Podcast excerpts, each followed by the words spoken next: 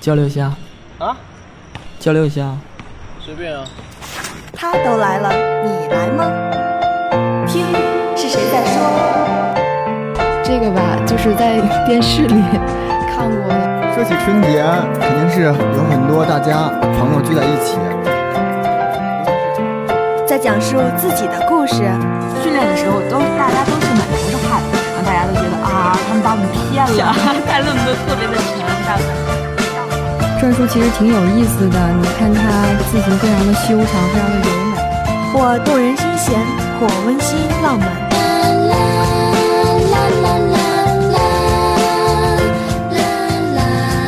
交流吧，倾听是一种感悟，诉说是一种幸福。as well as of benefits when you listen. 汇聚感悟，体味幸福尽在六零九在线交流聊天室。communication chat room, 609 online.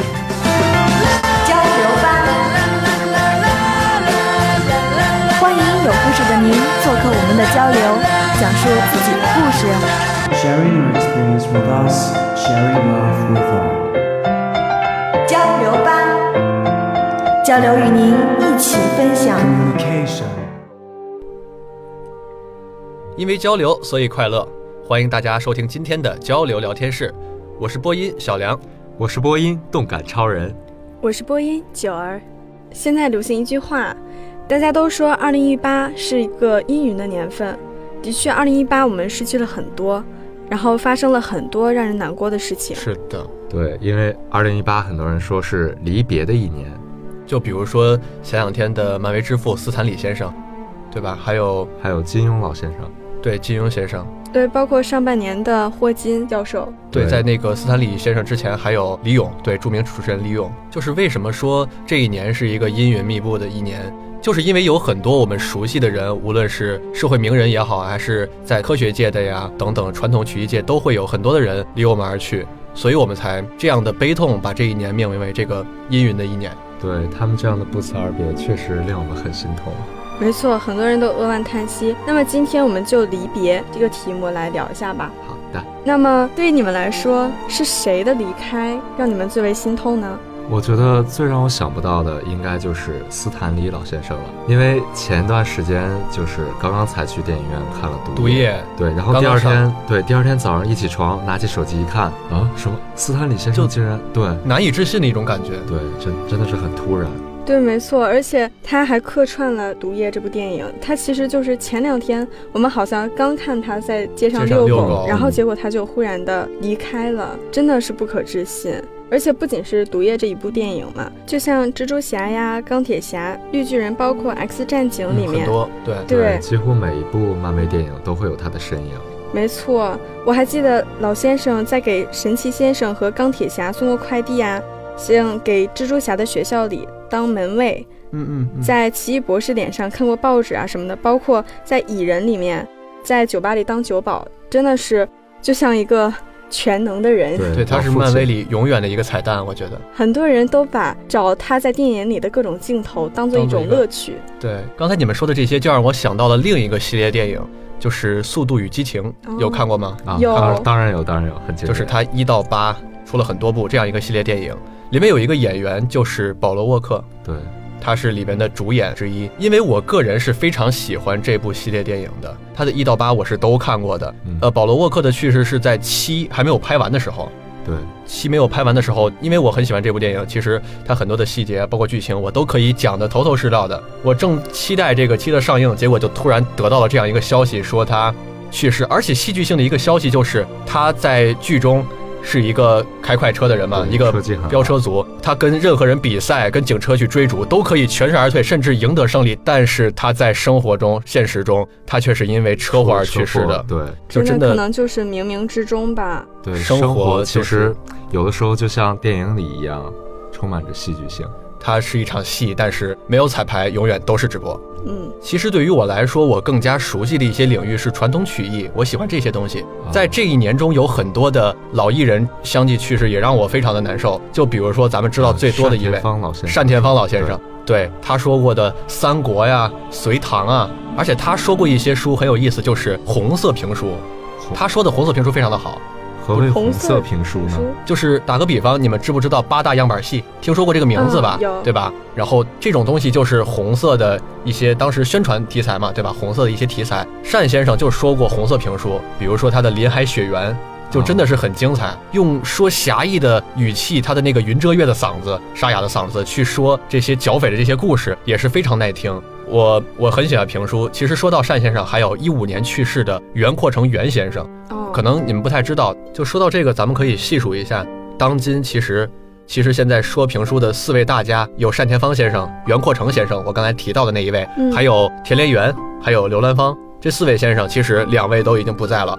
而且田连元先生，我知道的消息是他在七十多岁的时候，那个他的儿子唯一的独生子去世了，就现在跟他的老伴儿相依为命，也是非常。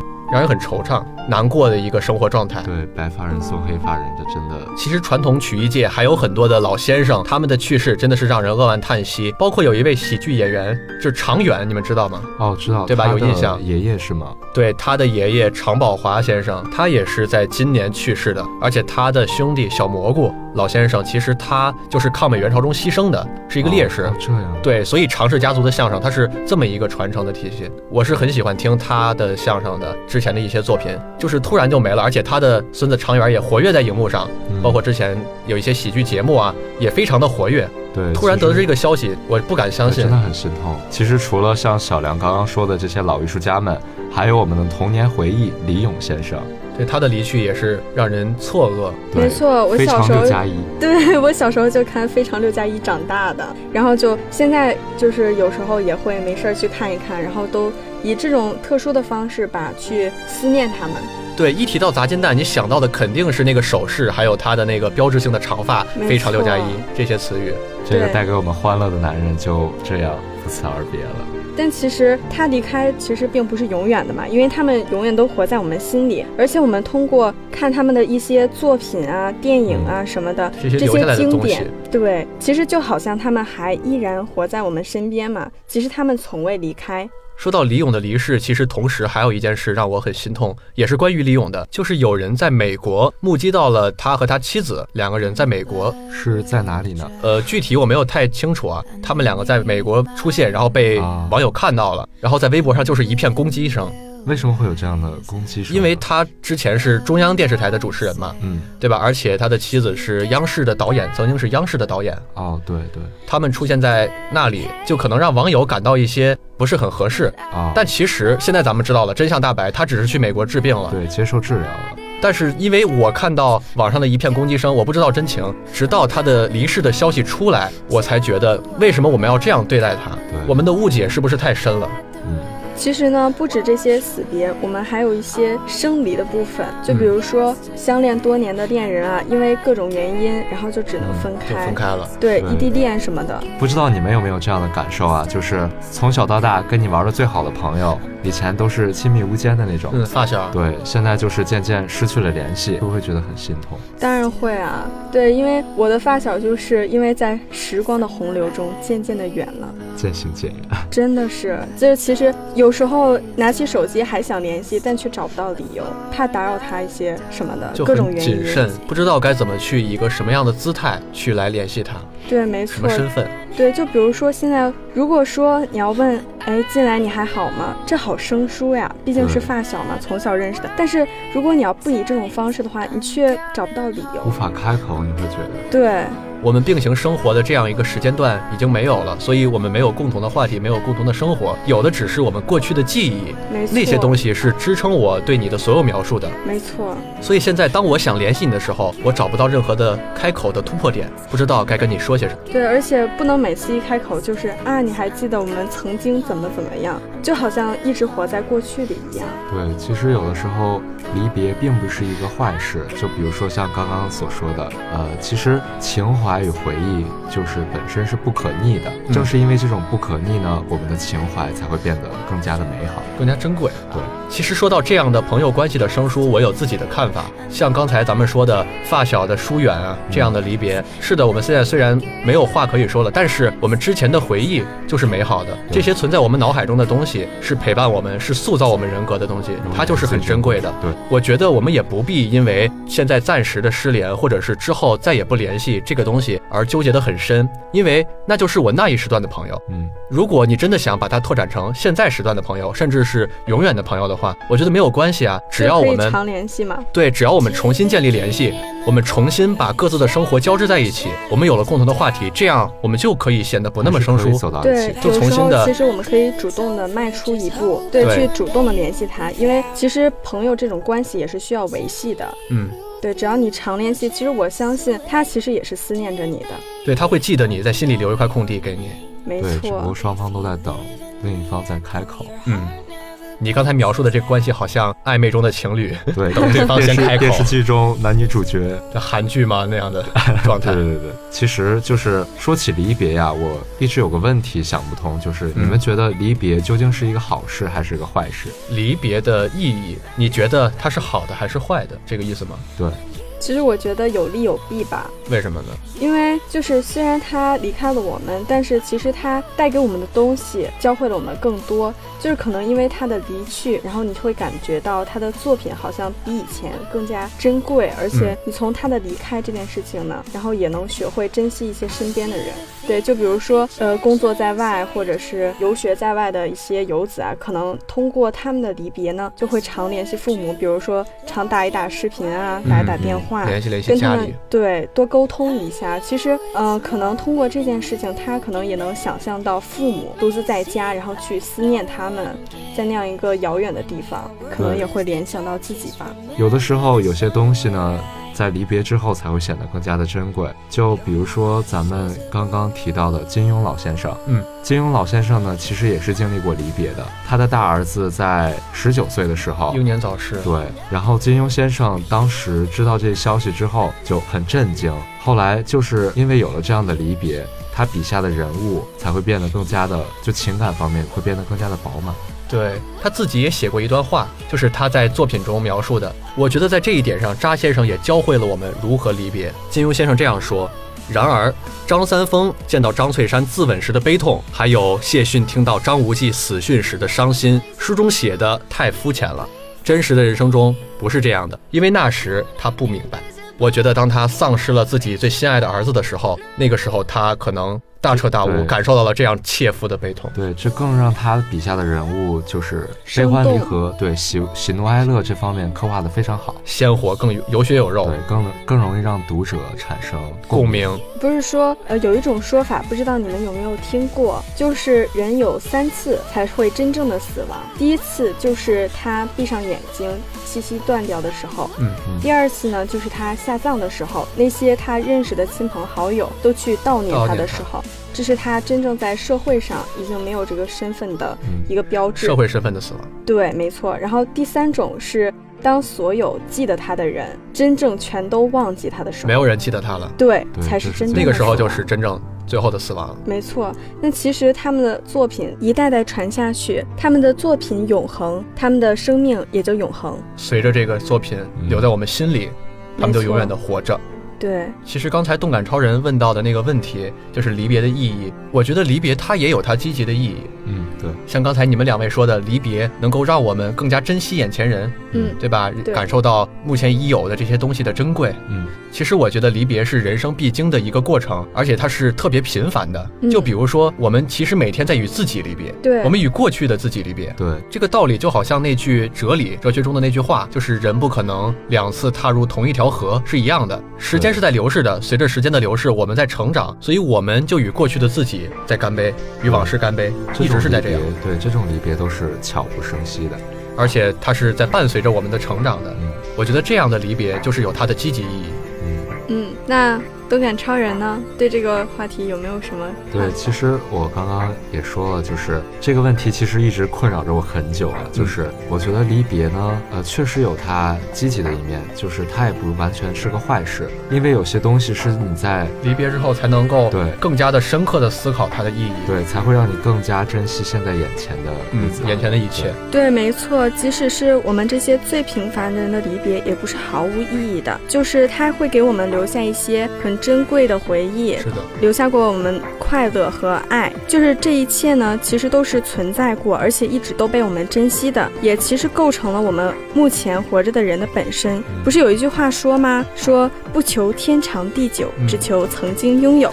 所以，其实我们只要珍惜这些与他们的宝贵回忆，他们就不会永远的离开。其实相比离别呢，最重要的一点就是我们应该如何从容的去面对它。但是我觉得这个应该很难吧，从容的离别，没有办法想象。那你们有什么好的方法吗？对这种面对的这种方法，我其实一直不太不太清楚是吧？对你都很难接受每一个离别。对，确实是，无论是生离还是死别，我觉得真的对我来说真的很都很困难，对很困很难以接受对。我觉得这种问题会随着时间的推移，随着你的成长，慢慢阅历越来越多的时候，就会慢慢的接受更多的离别。我想起一句话，就是当我们失去父母的时候，我们才能真正的面对死亡。我们那个时候是离死亡越来越近的，因为当我们成长到那个年纪，就会发现父母其实不是那个我们幼儿园时觉得永远不会生病的爸爸妈妈，也不是小学的时候能够为我们辅导功课、什么都会的父母。嗯，然后也不是就父母没有那么完美了，是吧？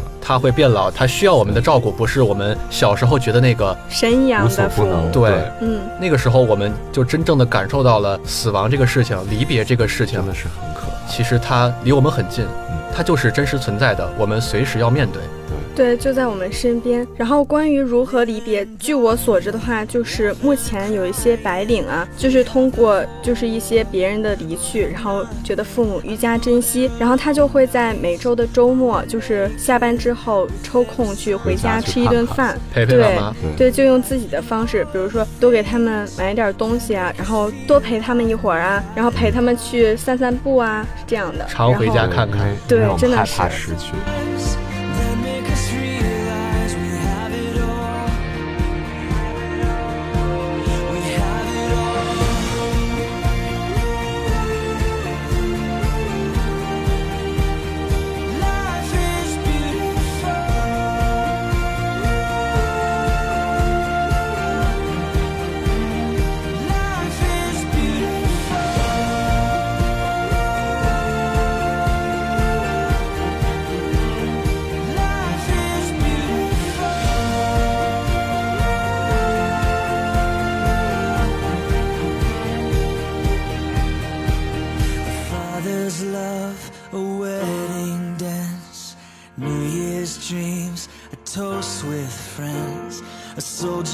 Coming home from war, a faith, a hope, for so much more.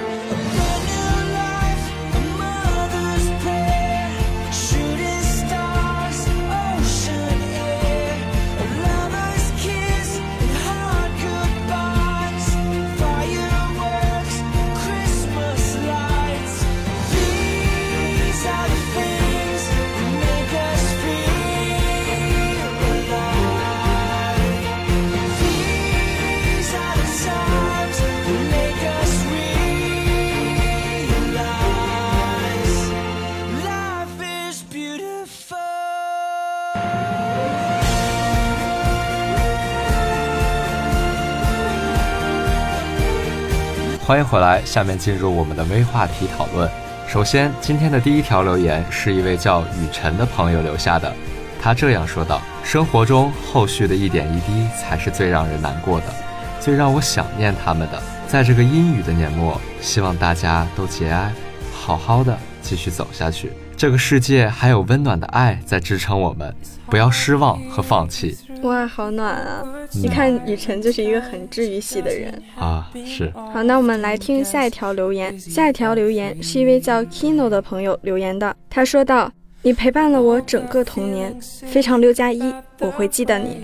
对，林勇先生确实是我们这代人的童年回忆，没错，下面这位朋友叫啤酒小龙西阿，对他把那个“虾”字拆开了，他想写给他的爱人，他是这样写的：我只想说，别搞什么异地恋了，一般人折腾不起。对恋爱这个话题，也是时常被我们提到。异地恋的情侣也真的是承受着一般人承受不了的一种困难和痛苦，压力很大。也希望这位朋友和他的对象好好走下去。嗯，祝九九。那么下面是一位叫浮游的朋友，他很用心的留言写了很多。他说，金钟铉对于他来说是非常重要的存在，是对他来说更像是一座灯塔，在他彻底迷失的时候出现，指引他朝着正确的方向一直走。不要回头，直到有一天走出迷雾之后，他依然在那里默默地陪伴着他。最后，他想对金钟铉说：“你好呀，歌手金钟铉，作家金钟铉，诗人金钟铉，艺术家金钟铉，许久不见，甚是想念。我一直相信流年奔走，时光匆匆，我们都会幸福。我也一直相信，我们一定会笑着再次相遇。今天也最喜欢你了。”哇，一看就是金钟铉的忠实粉丝。对我，我可以先给你们介绍一下金钟铉。嗯，就是他是韩国的一个知名男团，这个男团的名字叫 Shiny。然后他真的是非常非常优秀的一个人，有才华。对，但是可能是因为压力，就工作压力大的原因，然后他就在自己的公寓里就自杀了。就这样的一个人，这种离去真的是给我们带来这种，尤其是这么有才华的一个人，他的突然的逝世，对，没错，而而且他的粉丝可能正在等待他的作品，对，然后就忽然的，对，是是这样。我想这样一个能够带给这位朋友这么多感悟，能够给他这么多支持力量的一个偶像，一定也是一个值得喜欢的偶像。嗯，没错。下面这位朋友叫红火，他写给他老家院子里一个看着他长大的老爷爷。他写道：“我小的时候也经常去那个爷爷家串门，那个大爷爷对我特别好。我大了之后放不开了，就很少去串门了。跟老院子里的那些熟人也有些生疏了。如果他还在的话，我多想陪他摆一盘龙门阵。”哦，这条留言听起来好有一种四合院的感觉，好有年代感。一个大杂院，对吧？大家都非常熟悉，每家之间很没有隔念。阂。对，没错。因为我就是北京人，所以我对这样的感受还是挺深的。现在我们都住在高楼大厦里边了，不同于之前的胡同。对，没有那种大杂院的感觉了，所以邻里之间的关系也是变得不那么和睦了，也是一种离别吧。我们与过去那种生活方式的离别，这就让我有一种怀念的感觉，怀念过去那种。家和家之间只有一墙之隔，大家互相帮助那种温馨的邻里关系。对，今天的最后一条留言呢，是一位叫云舒的朋友留下的。他这样说：“宇宙还在，但探索宇宙的领军人物早已飞向群星。英雄不老，但创造英雄的杰出画者已去往平行世界。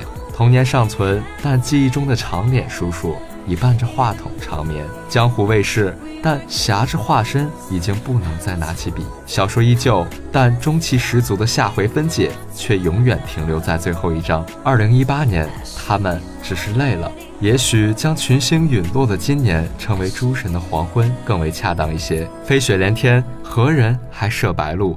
笑书神侠无处再以闭渊。无论如何，感谢你们带来的一切。感谢你们的存在，让这个世界变得更加温暖柔软。愿逝者安息，一路走好。这段话一看就是写给所有今年逝世的他所熟知的那些人物，写的真的是非常有感情。写到了霍金，写到了斯坦李，对，还有金庸先生，对，可以看出他对这些。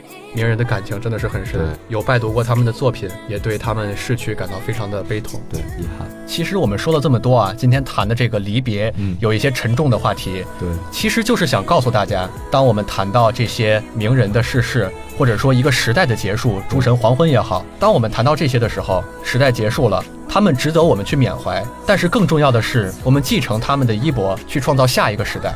对，当我们谈到亲人的离世或者是重要的人的离开的时候，当然这个结果让我们很悲痛，这是毋庸置疑的。但是我觉得我们不应该沉浸在这个悲痛当中无法走出来，转换一个心态，还可以是温暖。我们要把它给我们的温暖，那些美好的回忆留在心里。对，而我们自己要在这个世界更好的生活，才不会让他们在另一个世界为我们担忧。